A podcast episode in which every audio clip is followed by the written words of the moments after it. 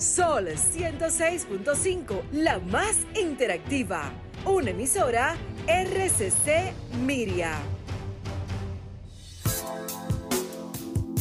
Desde este momento, a través de Sol 106.5, Carlos Tomás del Pozo, Marta Figuereo y Ricky Michelle te acompañan en Sábado de Consultas, un espacio interactivo, refrescante y dinámico. Ahora, Sábado de Consultas, por Sol 106.5, la más interactiva.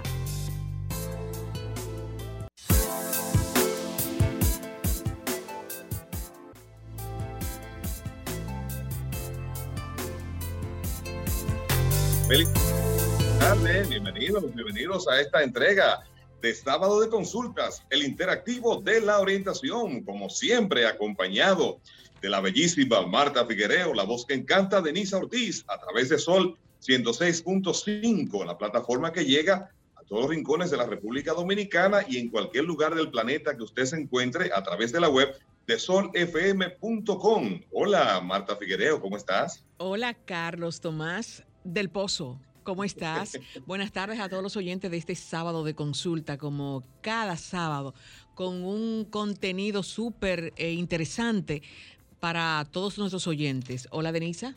Hola, Marta. Hola, Carlos. Y hola a todos los que nos sintonizan a través de la más interactiva, esta Sol 106.5 FM. Sí, mira, eh, un sábado es bonito el sábado. Sí, está así como con una temperatura muy agradable porque está... Por lo menos estamos aquí muy agradable. Por, lo menos aquí en cabina está muy, agradable. Bueno, yo estoy disfrutando por acá de un calorcito extremo. Creo que la sensación calurosa debe estar por acá por unos 35, 36 grados. Wow, un calor eh, agotador y abrasador a la vez.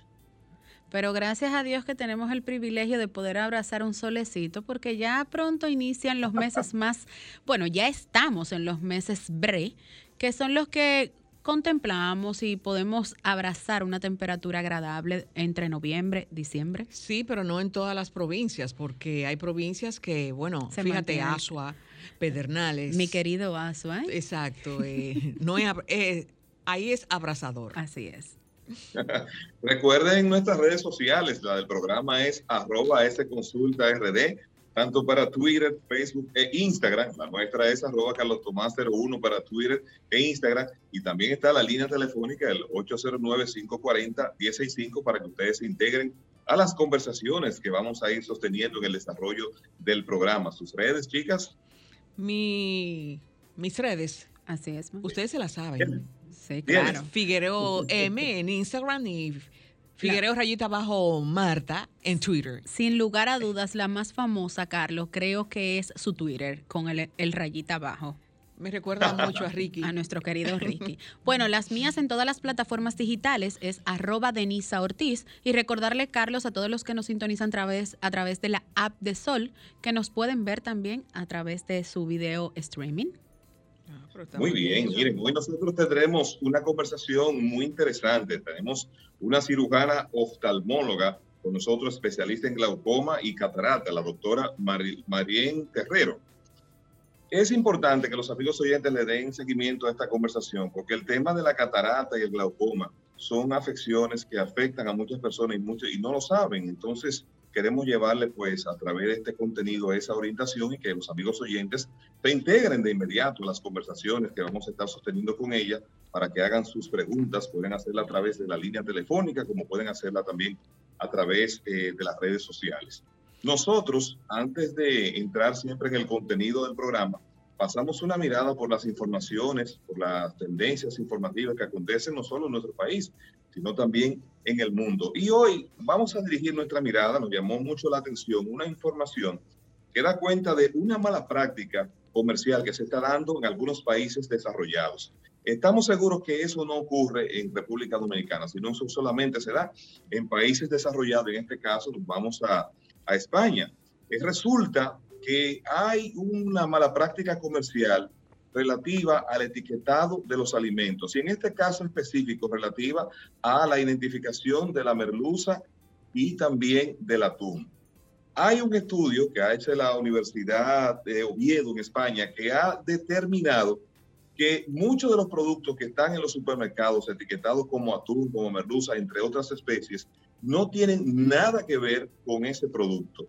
Entonces, esta investigación, claro está, no ha hecho una precisión para determinar si el error está en la, en la empresa que se dedica ¿verdad? a la pesca o estos errores están aconteciendo en los supermercados. Pero lo cierto es que el famoso atún que se, que recibe o que está en exhibición en muchos estantes, por lo menos en establecimientos como supermercados en España, de acuerdo a este estudio, dice que no tiene nada que ver con la calidad ni con la clase del pescado que se está allí eh, anunciando. Esto, eh, claro está, va a continuar eh, indagándose porque estas prácticas comerciales en países desarrollados son sancionadas.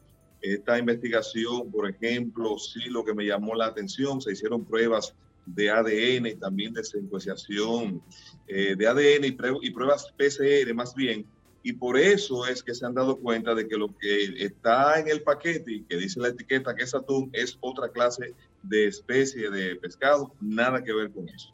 Y eso, claro está, no se puede generalizar que sea en todos los casos, pero es una información importante. Ahora, lo preocupante de este estudio es que da cuenta de que todas las especies que se están extrayendo de ese océano Atlántico al sur, sobre todo de las costas africanas, tiene una alta concentración, oigan bien, tiene una alta concentración de contaminación relativa a basura eh, tecnológica.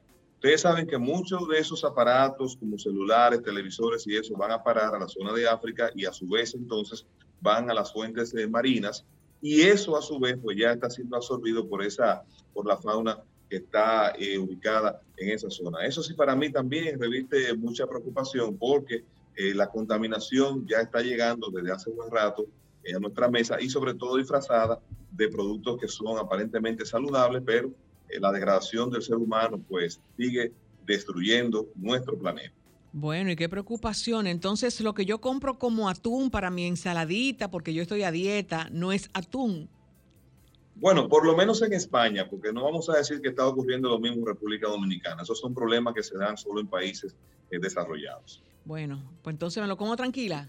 Así es. Lo puedes seguir comiendo. Bien tranquilo. Bueno, tranquilo. bueno, pues entonces vamos, a comerlo tranquilo. Tú sabes que yo tengo una... hasta, que se, hasta que se demuestre lo, lo contrario. correcto. Tú sabes que con el afán que tenemos en este ya inicio del año escolar, donde muchos padres hemos visto, eh, visto en las redes haciendo, eh, bueno, eh, actuaciones de cuando los hijos se fueron a la escuela, los niños a la escuela, lo que quieren ir, lo que están... Los padres se volvieron TikTokers. Exacto, TikTokers, eh, ansiosos por estar en las aulas y volver a compartir con sus amiguitos. Eh, hay un estudio que dice que por qué los escolares aprenden mejor cuando no tienen que estar quietos y sentados en sus escritorios. Dice un estudio que indica que la manipulación de, materiales de, hecho despierta la mente de los niños. Y esa investigación dice que los modelos actuales de educación a distancia son ineficientes, en el sentido de que cuando eh, los niños estaban, eso lo hizo una profesora, investigadora y madre de dos niños eh, en preescolar o en escolar, cuando veía que la, profesora decía, estén tranquilos y quietos en su escritorio y escúchenme lo que voy a decir, oídos y, y sentados los niños se ponían inquietos y podían tomar eh, algo en, las manos, una masilla, un juego de Lego para, para tener algo. Entonces, eso da indicio de que no es realmente efectiva una, una educación, eh, la educación por, por Zoom, para aprender de manera más eficiente. Eh, la mente depende, dice la investigadora, del movimiento de nuestro cuerpo, de trabajar con una variedad de herramientas, de estar en lugares dinámicos y de tener a nuestros colaboradores cerca. Es decir, y no solamente los niños, nosotros, eh, yo personalmente me gusta mi clase presencial porque tú tienes al colaborador cerca, con una mirada tú entiendes, incluso hasta con una mirada, una, tú dices que sí, que, tú entiendes la clase o, que tú no la entiendes. Es diferente a cuando tú estás en Zoom.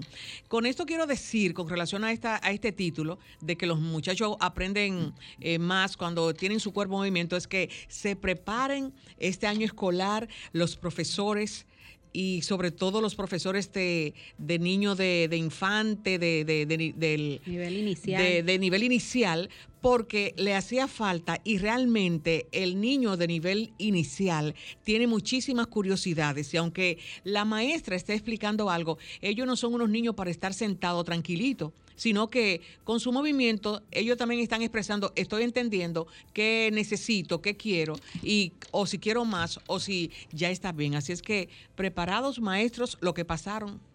Así es. Bueno, ese es un tema. Como cada sábado, Carlos, mi mirada está enfocada en temas tecnológicos y justamente este que, que, traigo a colación en la tarde de hoy me genera mucha preocupación porque ¿cómo tú visualizarías todo un sistema tecnológico sin contraseñas? ¿Cómo lo visualizarían ustedes? Bueno, sería importante porque por lo menos a mí se me olvidan siempre las, contraseñas. Bueno, Marta es olvidadiza. En el caso suyo, Carlos, ¿cómo usted accedería, por ejemplo, a su correo electrónico sin contraseña? Bueno, en este caso habría que utilizar entonces la identificación a través de las facciones o a través de las huellas dactilares. Bueno, pues les cuento que el nuevo sistema operativo de Microsoft anunció el adiós a las contraseñas. A partir de ahora, los sistemas biométricos y la autentificación a través de los móviles sustituirán el tradicional sistema de seguridad que nosotros tenemos basado en recordar nuestro querido password o contraseña. Ahora bien, todos sabemos que el mundo va avanzando y que las misiones de cada una de, los, de estas empresas es utilizar nuevas opciones que le faculten al ser humano la capacidad de poder utilizar menos recursos y sí mayores funciones. Con más eficiencia. Pero me causa mucha curiosidad porque estamos hablando de que yo voy a utilizar todo mi sistema operativo de un computador, de mi celular, sin una contraseña, o sea, sin ese número que solo nosotros tenemos ahí apreciado, que recordamos, y que ahora la capacidad de hackeo puede hacer que sea un poco mayor. ¿Por qué? Porque si los grandes sistemas son hackeados, imagínense el nuestro con una simple autentificación de pasos o en su defecto con datos biométricos. Bueno, Así que, vamos a ver qué tal implementará Microsoft este sistema, qué tal les va y si no, volverán entonces a hacer lo mismo que hizo OnlyFans, que una vez anunciado que cambiaría su temática, nuevamente no duraron ni siquiera una semana y regresaron a su anterior origen y al estilo de su, de su aplicación. Bueno, sin lugar a dudas, sin lugar a dudas que alguien estará muy feliz son los hackers, porque cada vez se le está poniendo la más fácil y más sencillo la forma de accesar a todas esas informaciones que se guardan en los dispositivos electrónicos. Y que fíjate que a pesar de que cada vez se pueden inventar mayores eh, medidas de seguridad, siempre son vulneradas. Así es, más vulnerabilidad y sobre todo eh, ellos indicaron que lo, lo harán a través de una aplicación que se llama Authenticator o autentificador, que es lo que permitirá que las personas podrán optar por tú eliminar por completo la contraseña. Pero ahora me pregunto, si a usted le roban su celular y usted no tiene ese celular, pero el que se lo robó sabe su, qué sé yo, su contraseña de verificación en dos pasos, ¿qué tan segura estará su información? Esa es mi interrogante hasta el día de hoy. Bueno, nosotros vamos a nuestra primera pausa. Cuando retornemos, estaremos en la consulta de salud. Hoy tenemos un tema muy interesante. Estaremos hablando de glaucoma y catarata con la cirujana oftalmóloga, la doctora eh, Marlene Terrero. Marlene Terrero, así es. Así que ya ustedes saben. En sábado de consultas, consulta de salud.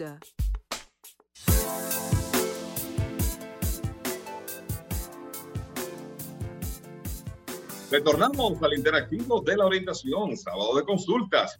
Recuerden que sin salud no hay felicidad ni economía familiar que resista y es por eso que nuestro espacio se enfoca en la orientación. Nosotros vamos a conversar ahora con una brillante profesional de la salud, cirujana oftalmóloga, especialista en glaucoma y cataratas, la doctora Marlene Terrero, miembro de del formidable equipo también del Instituto contra la Ceguera por Glaucoma. Y José, la doctora, feliz tarde, ¿cómo está usted? Gracias por estar con nosotros. Buenas tardes, gracias por la invitación. Qué bueno. Doctora, queremos eh, saber, porque el COVID hemos visto que se ha manifestado en diferentes órganos del cuerpo, pero no se ha abordado con amplitud si el COVID afecta a la salud visual y de qué manera se manifiesta en la misma en caso de que sea, de que sea así. Bien.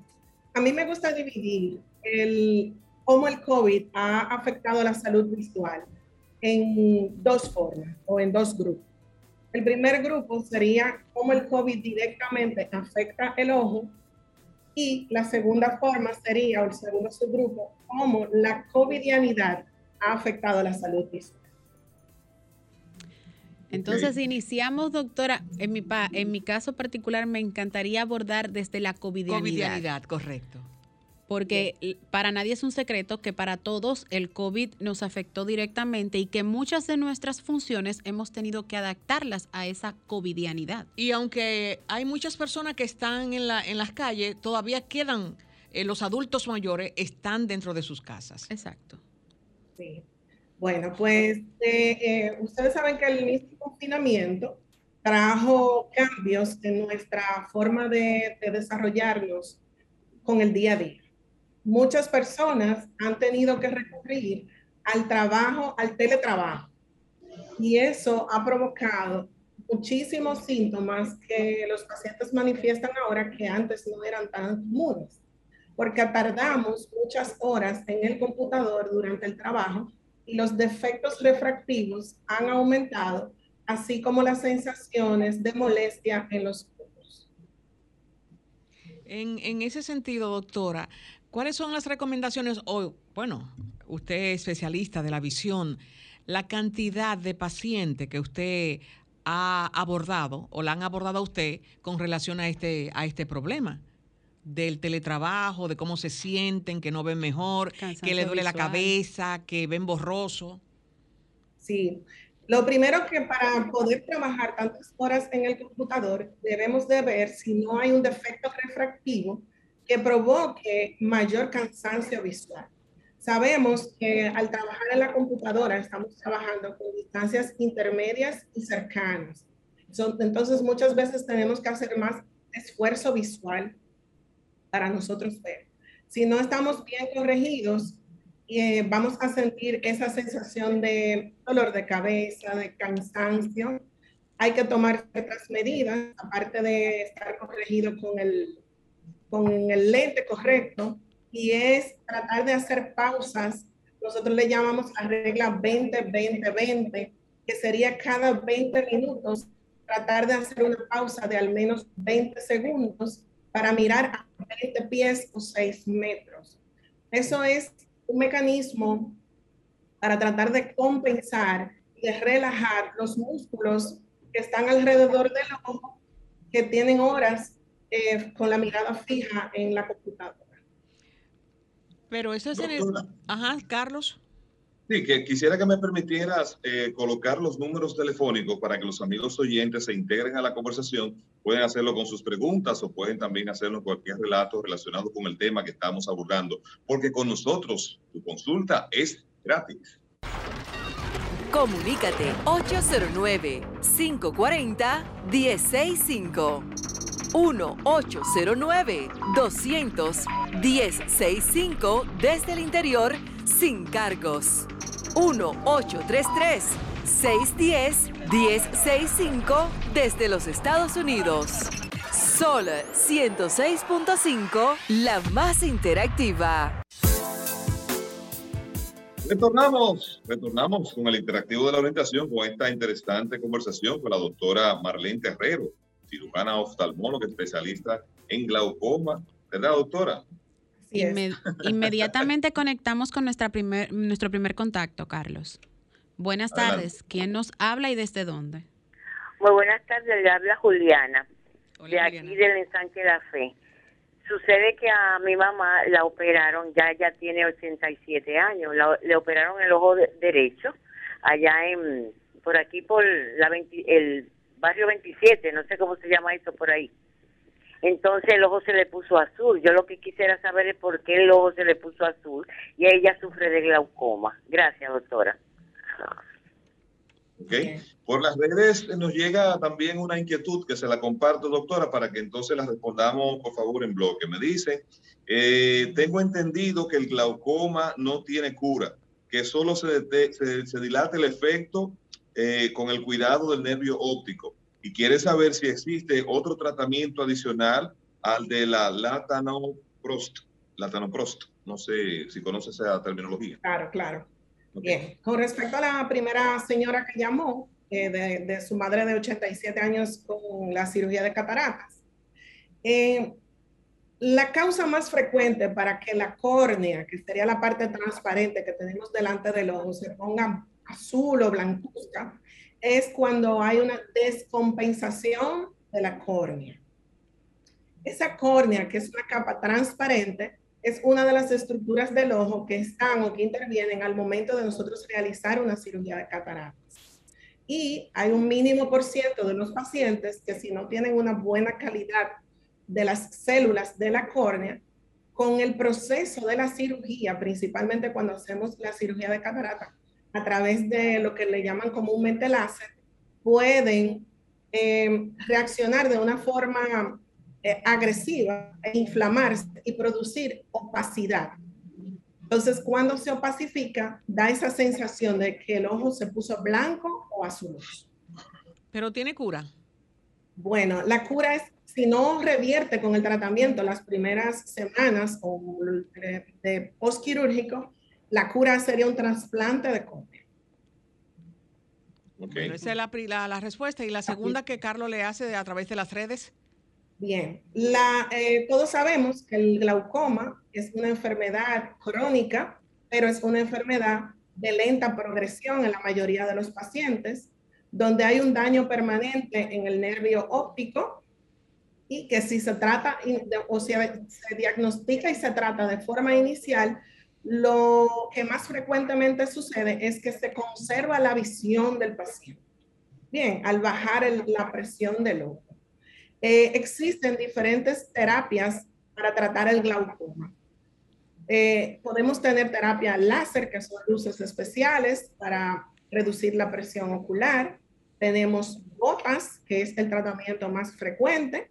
Y ya en caso de que haya eh, progresión de la enfermedad o que la gota no sea suficiente para controlar la patología, entonces recurrimos a diferentes procedimientos quirúrgicos que tenemos disponibles. Doctora, en el caso de mi pregunta la voy a enfocar en dos vertientes. La primera, usted nos hablaba de covidianidad. Dentro de la covidianidad no solo implementamos, según los estándares, que la miopía aumentó, sino también que otras patologías se sumaron a esta, como el caso de la, la sequedad ocular, que provoca ardor en los ojos, fatiga visual y diferentes dificultades para enfocar. ¿Qué recomendaciones usted le da a las personas que todavía trabajan de manera eh, remota. remota y que necesitan el computador a diario y conectando mi pregunta y con otra vertiente a través de la llamada, porque hablamos de la situación de ella del glaucoma. Si quiero que usted nos explique qué es el, el glaucoma o qué lo provoca para las personas que nos sintonizan y que no tienen conocimiento. Bien. Entonces, con respecto a la primera pregunta, eh, hablamos de la buena corrección óptica, de las pausas cada 20 minutos y podemos utilizar eh, el uso de gotas lubricantes ya prescrita por el médico oftalmólogo porque tenemos que evaluar la calidad de la película lagrimal. La lágrima tiene diferentes capas y de acuerdo al tipo de ojo seco que el paciente maneje, debemos de utilizar una gota en específico. Entonces, eh, las gotas lubricantes nos van a ayudar a mantener la córnea humectada y a sentir menos sensación de cansancio. Hay pacientes que pueden recurrir también, si no tienen defectos refractivos propiamente, a utilizar gafas con filtro de luz azul para proteger sus ojos. Doctora, con relación a los defectos refractivos que usted menciona, por ejemplo, la presbicia, que se establece que, que es la dificultad para ver de cerca a las personas mayores de 40 años. Queremos saber por qué hay personas que tienen 70, 75 años, en el caso de algunas abuelitas, que todavía tienen la posibilidad a esa edad de saltar una aguja o de leer sin la necesidad de utilizar lentes. ¿A qué se debe eso? Por lo general, las personas que conservan su buena visión cercana es porque son miopes o ligeramente miopes. En la miopía se invierte el proceso de la presencia. El miope no ve de lejos, pero de cerca tiene una muy buena visión. Y eso le da una ayuda a que puedan ver mejor de cerca eh, que de lejos. Denisa, doctora, entrelazó su primera pregunta que usted la contestó con, el glaucoma. con el glaucoma, correcto, porque muchas personas eh, tienen, eh, bueno, ah, tengo glaucoma, pero no saben el, realmente lo que conlleva el glaucoma, qué lo produce, ya usted dijo que no se sana, pero cómo podemos eh, aliviarlo. Bien. Eh, como le explicaba, el glaucoma realmente es un término que utilizamos para encasillar un conjunto de enfermedades, que tenemos muchos tipos de glaucoma, donde básicamente hay una neuropatía óptica, o sea, un daño en el nervio óptico, como explicaba, de forma lenta y progresiva, que tiene como consecuencia un daño en el campo visual o la forma de nosotros ver. Doctora, a propósito de ese daño que causa el glaucoma, vamos entonces ahora a visualizarnos en el sector del transporte. ¿Usted considera favorable y si hay alguna posibilidad o nos explique cómo son los estudios de que adicional a la evaluación de la agudeza visual que se realiza para el tema de la renovación de las licencias de conducir, si se pudiera evaluar ahí mismo, si eso sería posible, eh, la, afectación o la presencia de glaucoma en esos conductores que están haciendo las renovaciones? Sería excelente que se tomaran esa medida porque, como explicaba, en el glaucoma hay una limitación del campo visual donde se va a afectar principalmente o inicialmente la visión periférica o la visión de los lados. Y luego, si progresa la enfermedad, se va contrayendo el campo visual. Entonces, para nosotros manejar necesitamos la visión periférica para poder ver los retrovisores, bien, ver quién viene al lado. Sería de una excelente pauta de que se pueda hacer esa evaluación. No tan solo por el glaucoma, sino también porque hay otras enfermedades eh, en el ojo, pueden ser neuropatías, pueden ser oclusiones que produzcan una disminución, por ejemplo, del lado de un solo ojo y no de ambos, pero aún así el paciente no está capacitado para manejar. Y así se evitarían muchísimos accidentes de tránsito. ¿Por qué yo debo cuidarme, doctora, cuando eh, o a mi papá o a mi mamá le diagnostican glaucoma? ¿Por qué eh, yo digo, ah, bueno, eh, me preguntan si voy al médico, al oftalmólogo, ¿quién tiene esta enfermedad? Y digo, bueno, mi madre o mi padre. Entonces, usted decía que es una afección en el nervio óptico. ¿por qué yo tengo que heredar eso? Bien, se ha observado que el factor hereditario es de peso, de los factores de riesgo de importancia para el desarrollo del glaucoma, entre otras causas. Entonces, siempre vamos a investigar en la evaluación oftalmológica si tenemos un paciente con glaucoma, sospechoso de glaucoma, el antecedente familiar. Y es de mucho más importancia cuando es del lado materno según los estudios que se han realizado, es más fuerte la posibilidad de heredar. Si tenemos familiares de primera línea con glaucoma. Carlos, ¿me permite que tenemos un contacto? Sí, cómo no, cómo no. Bueno, se nos cayó acá el contacto. Tenemos otro. Buenas tardes, ¿quién, no, quién nos habla y desde dónde? Es de aquí de los Casicascos. Adelante con su inquietud. Eso es el programa de... Esto es sábado de consultas ay, yo me equivoqué. Eso no, es consulta económica. No, no, médica. Son médicas. Más temprano, consulta médica. Ok. Doctora, entonces, ¿qué relación guarda el glaucoma con la catarata? Y si es, claro está, y si el yo tener el glaucoma, eso me, lo, me pudiera provocar en un futuro cataratas. Bien. La catarata es la opacidad del lente natural del ojo, lo que llamamos el cristalino. Y por lo general, la catarata, aunque podemos nacer con ella, es sumamente infrecuente, lo más frecuente es que se asocie al envejecimiento. Entonces, como el glaucoma también es una enfermedad que se produce con mayor frecuencia en pacientes de más de 45 años en adelante, eh, son enfermedades que se van a ver eh, que se pueden ver en un mismo paciente, pero la relación es más bien porque son pacientes de edad que manejamos. Muchas veces Hay pacientes también que si solo se operan de glaucoma, el proceso de la catarata puede acelerarse un poquito por la disminución de la presión del ojo si baja demasiado. Pero eso es algo muy infrecuente que pasa. Tenemos un contacto, tenemos un contacto, ah, Carlos. Buenas tardes, ¿quién nos habla? Sí, buenas tardes, la romana, un abrazo. Abrazo de aquí también, Primi. Gracias, queridas. Eh, bueno, nada, un saludo eh, para la doctora. Eh, la voy a saludar. doctora, gracias por su tiempo. Y un saludo al pueblo dominicano. Bueno, la señora ahorita ella estaba perdida, pero pero sí, esta es consulta económica, porque cuando la doctora aquí está dando sus explicaciones, la gente se orienta y cuando viene a ver no tiene que ir ni siquiera a consulta. sí, es una consulta gratis. No, espérese, hija. ¿Aló? No, sí, te decía que es una consulta gratis. Ok, ok. Bueno, doctora, eh, cuando usted hacía una explicación eh, sobre los lentes, creo que era frente al computador, usted decía, creo que fue así, que eh, el lente, que hay que usar el lente correcto. Me gustaría que usted explique más. Eh, cuando usted dice el lente correcto, ¿cuál es? la otra cosa es que cuál es la diferencia entre catarata y glaucoma y si la gota que usted dijo que uno tenía que usar por la resequedad eh, si uno tiene que ir al, doctor o, la puede comprar. Gracias. A usted. Fueron varias cosas, me acuerdan cualquier cosa. Dijimos que el glaucoma es la enfermedad del nervio óptico, donde hay un deterioro del, del nervio y un daño en el campo visual, y ese daño es irreversible.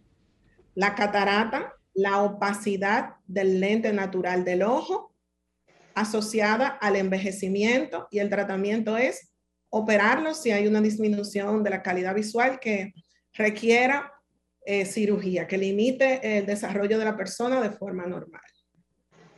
En cuanto a lo que le decía del lente, el lente correcto es porque cada persona a veces sentimos que vemos bien, pero realmente estamos, nuestro ojo se está esforzando para tratar de acomodar y mejorar la calidad visual. Toda persona debe de realizarse al menos un examen visual al año para prevenir las enfermedades oculares más comunes, donde con una evaluación oftalmológica de rutina, usted puede reducir más del 50% de enfermedades que pueden dejar daño visual permanente en la visión. Entonces, para eso es el las gotas lubricantes, lo ideal es que el paciente la utilice prescrita por el médico, le explicaba, para que pueda evaluar si hay algún déficit de la película lagrimal en específico y buscar la gota ideal para ese paciente, aunque en las farmacias es un medicamento de venta libre. Doctora. Sí, Carlos. Sí, quería preguntar a la doctora con relación a la catarata, porque habló ella ahorita que la catarata es, está más presente en personas de edad. Si hay casos, por ejemplo, de catarata que se pueda presentar de manera prematura, esa es una pregunta.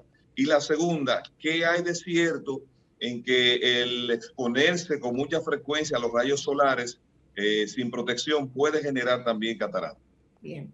Sí, la catarata puede eh, presentarse por diferentes causas. La más común es el envejecimiento, pero también podemos nacer con cataratas. Es una catarata congénita esa requiere de que al niño se trate de rehabilitar la visión lo más pronto posible para evitar una ambliopía u ojo vago, pero también podemos desarrollar cataratas por uso de medicamentos como son los esteroides o por traumas, procesos inflamatorios del ojo, entre otras causas. Usted hablaba, doctora, eh, comenzamos el tema con relación a la afección de la vista y la covidianidad. Ahora, la afección directa del COVID-19 a la vista, porque hemos leído, hemos escuchado diferentes especialistas de las diferentes ramas de la medicina eh, hablar con relación a la afección del COVID en órganos como el corazón, los riñones, eh, los pulmones. Ahora, en la visión, ¿cuál es la afección? Bien. lo más frecuente que podemos observar en los pacientes, en uno de cada diez pacientes con COVID, es que puedan hacer conjuntivitis dentro de su cuadro clínico, que sería la inflamación de la conjuntiva, la membrana que recubre al ojo, ¿verdad? Ojo rojo, inflamación, secreciones, que sería un tipo de conjuntivitis viral. Ahora bien, también como sabemos que el COVID eh, puede atacar lo que son los vasos sanguíneos. En el ojo también tenemos microvasos, principalmente en la retina. Pueden darse procesos inflamatorios eh, como son las oclusiones, que serían obstrucciones o microinfartos en la retina, que producirían una disminución importante y probablemente permanente de la visión por isquemia, por disminución del flujo sanguíneo. También puede presentarse inflamación en el nervio óptico, lo que sería una neuritis óptica, que también es otra patología que si no se trata a tiempo puede provocar ceguera en el ojo que se afecte.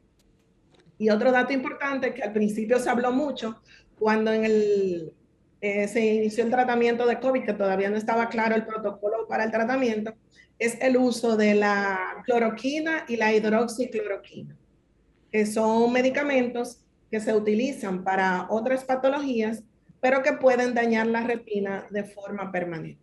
¿Cómo? Repita eso, doctora, repita eso. El tratamiento con eh, hidroxicloroquina y con cloroquina daña la retina, las células de la retina, y por eso se habló de que el paciente no se podía automedicar en el, al inicio del protocolo de COVID. Bueno, sí, en el 2020, al inicio de la pandemia, muchas personas eh, tomaron eso, esos medicamentos como prevención. Forma profiláctica, de todo, sí. Exacto. Entonces, eh, me imagino que si habrá una estadística con relación a, eh, en, en el centro, en COSEGLA, si ustedes tienen alguna estadística de personas que a partir del 2020 hayan sufrido este tipo de afección? En mi caso, que fueron, que fueron, que fueron personas enfermas del COVID al, al, inicio de la pandemia. Sí, sí, claro que sí. De hecho, hay pacientes que cuando iban con la conjuntivitis, se le preguntaba que si tenían otro tipo de síntomas, como el fiebre, el malestar general, y se le mandó a hacer prueba de COVID, y sí, realmente era COVID. Tenemos un contacto, Carlos. Ok, adelante, adelante. Buenas tardes. Se nos fue por acá. Adelante con su inquietud, Carlos. Sí, doctora, en el caso eh, de, de, usted, su consulta, antes de iniciarle la apertura del año escolar, que bueno, en el sector gubernamental comienza el lunes, pero ya en el sector privado hace dos semanas que está en eso, ¿vio usted alguna afluencia o aumento de consultas de padres llevando a sus niños a hacer una evaluación previa antes de ir a las escuelas? Sí, claro. Eh, han acudido una gran cantidad de niños a, hacer su evaluación oftalmológica anual, que es lo recomendable. Y más después de esto del COVID, que ha aumentado los casos de miopía por el exceso de uso de pantallas y la cercanía con la que se trabaja eh, con la computadora por horas. Pero nosotros, eh, independientemente del COVID, doctora, tenemos que hablar con relación a las redes sociales también y a los aparatos electrónicos que usan nuestros hijos, porque hemos visto que en una casa donde hayan cuatro niños, por lo menos tres usan lentes. Sí, eso ya la Sociedad Americana de Oftalmología Pediátrica ha publicado artículos sobre el aumento de los casos de miopía en sentido general, incluso antes de la pandemia, por el abuso del uso de, computadores y dispositivos electrónicos. Y hizo algunas recomendaciones de acuerdo a la cantidad de tiempo que pueden pasar nuestros hijos en la computadora por ella. Tenemos unos contactos, vamos a responder en bloque. Buenas tardes, ¿quién nos habla y desde dónde? Buenas, Richard Núñez desde Santo Domingo. Una pregunta. Eh, yo estoy sufriendo de caspas en los ojos. ¿Alguna recomendación? En las pestañas de los ojos. ¿Puedes repetir un poquito más alto? Caspas en las pestañas. Caspa en, en, las pestañas. Tenemos otro contacto por acá. Buenas tardes. ¿Quién? Ok, tenemos otro más. Buenas tardes. ¿Quién nos habla y desde dónde?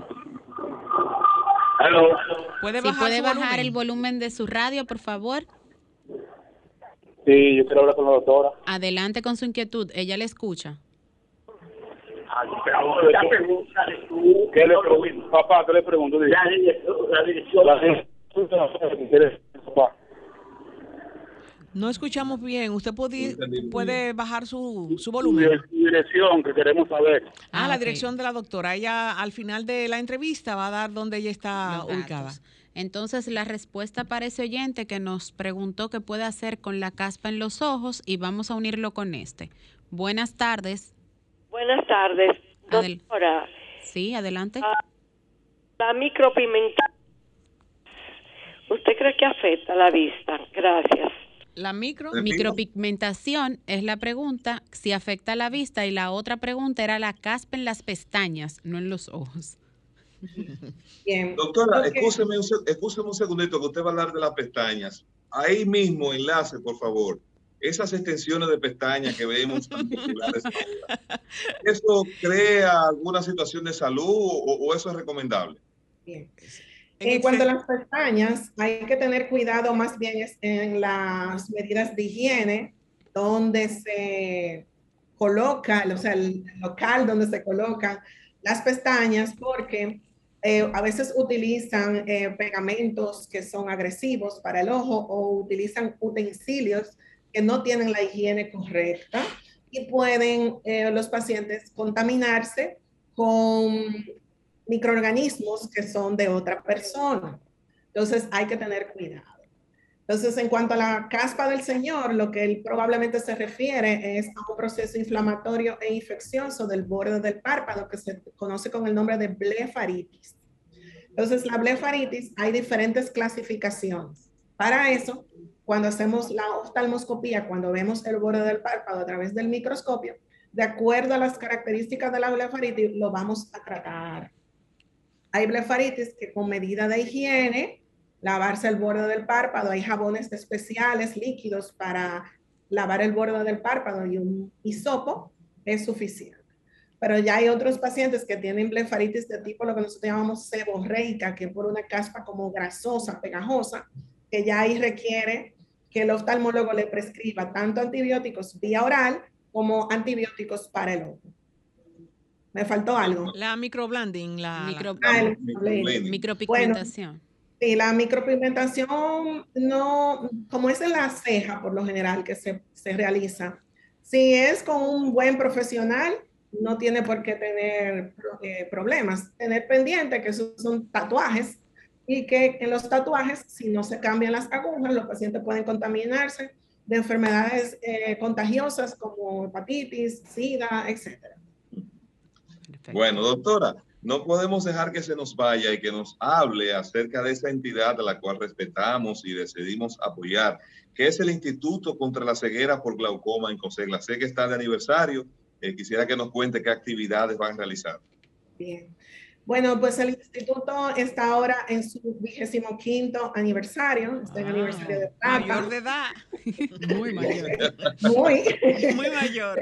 Tenemos 25 años prestándole servicio a, a toda nuestra comunidad y eh, básicamente hemos tratado de eh, llevar información a toda la población sobre la salud visual en estos 25 años y de cómo deben de tomar medidas preventivas para evitar eh, daño visual permanente eh, que, que, le, que, le, afecta, ¿verdad? De forma permanente.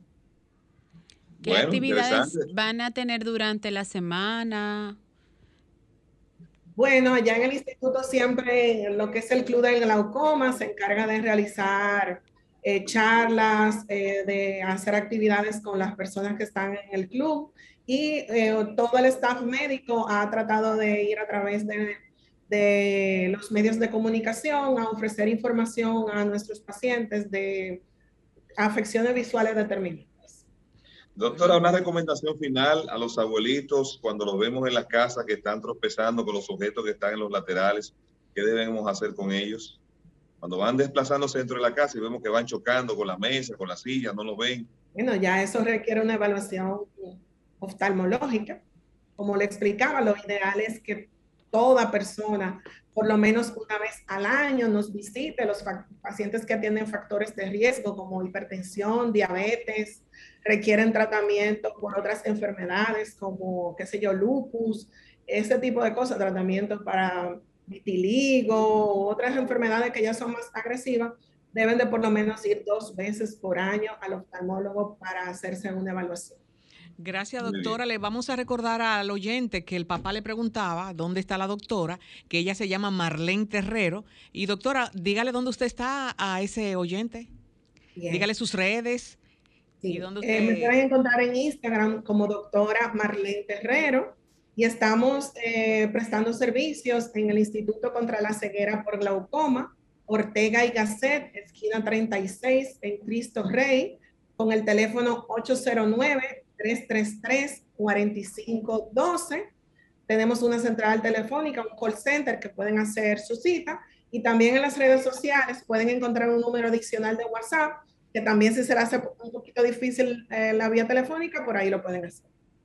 Bueno, excelente, doctora. Muchas gracias a los amigos oyentes que mantengan la sintonía porque todavía nos queda más contenido de sábado de consultas del interactivo de la escuchando Sábado de Consultas por Sol 106.5, la más interactiva. ¿Cómo anda el clima con Denisa Ortiz?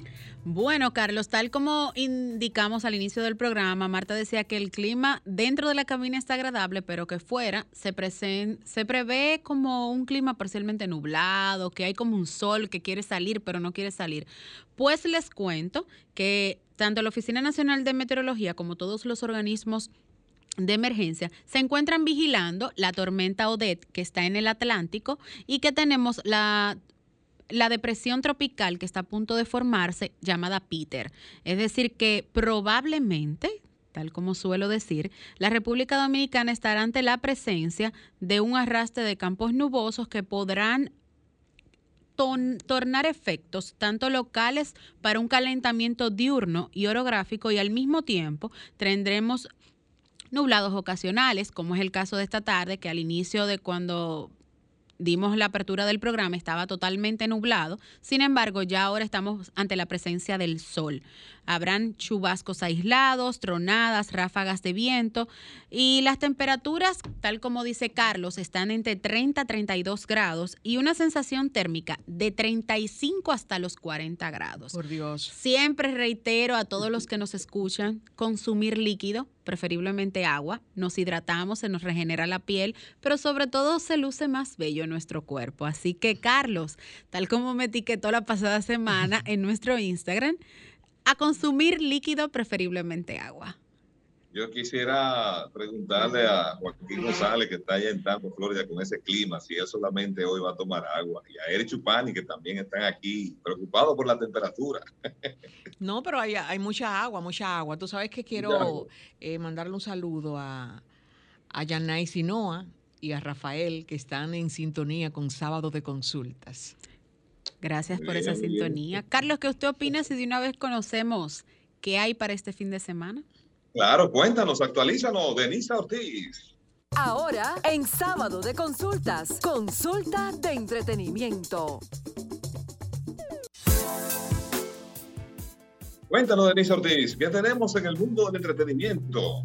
Como cada semana, Carlos, nosotros siempre venimos cargados con películas, series, pero esta semana quiero hacerlo un poco diferente. ¿Cómo lo vas a hacer? Quiero motivar a la población dominicana que, claro está, con el debido cuidado, salir en familia, recrear un poco más el espacio de amor, compartir con sus hijos, eh, recrear el valor de la formación, del amor, de la fe, de ese de esa autenticidad que nos hace propia cada familia dominicana, quiero incitar a los padres a que se tomen una tarde de un domingo, visitar nuestro jardín botánico. Ya el Acuario Nacional lo aperturaron desde el pasado 17 de septiembre. Pueden salir con sus hijos, brindémosles más amor, que está tan carente en nuestro mundo de este sentimiento y de este valor. Así es, muy buena Pero nunca, nunca podemos dejar de lado a todos los que nos quedamos en casita, ya sea haciendo nuestros deberes o en algún momento quizás haciendo tareas, exhortarle las plataformas digitales como Netflix, que esta semana me ha llamado mucho la atención, que han lanzado una serie de, de películas y al mismo tiempo temporadas eh, de China. China se ha reinventado, al igual que Japón, en, en, su, en el cine, en las carteleras. De verdad que estoy muy aficionada por el cine. He empezado a ver algunas telenovelas chinas. Y tal es la, esta ocasión propicia para hablarle de una serie que está en Netflix que se llama ¿Por qué esta es mi primera vida? Trata sobre un personaje, señores, los nombres chinos me llaman mucho la atención. Porque nunca es un solo, sino Nao He es un hombre soltero que ya está en la, en la edad treintona y que ha elegido no casarse a pesar de tener su propia casa. Está lleno de deudas. Pero por otro lado aparece en su vida Jung Hee-hoo, es una mujer soltera, también treintera, que no posee casa y envidia a los que tienen una. Miren lo, paradójica de la vida. Entonces, pero ella no tiene deudas. Ella no tiene deudas, pero no tiene la casa. Entonces, porque esta es mi primera vida, ellos se van a reencontrar y ahí no le daré más spoilers, sino que le voy a animar a que la visualicen a través de Netflix. Otra también que llega, China también, se llama Los Herederos. Esto es luego de que en un encuentro casual dos, dos adolescentes se encuentran en Los Ángeles. Cada quien tiene diferentes procedencias sociales, pero se reúnen en una exclusiva escuela. Recordarle también, Carlos, a todos los que nos sintonizan, el toque de queda de 7 a 8 de la noche ah. con nuestro espacio Encuentro Informal a través de Telefuturo Canal 23 y TV Quisqueya para los Estados Unidos, bajo la conducción de Julio Martínez Pozo y nuestra querida Mildred Charlotte. Hoy no se lo pierdan, una entrevista bastante interesante eh, con el señor Juan Cohen.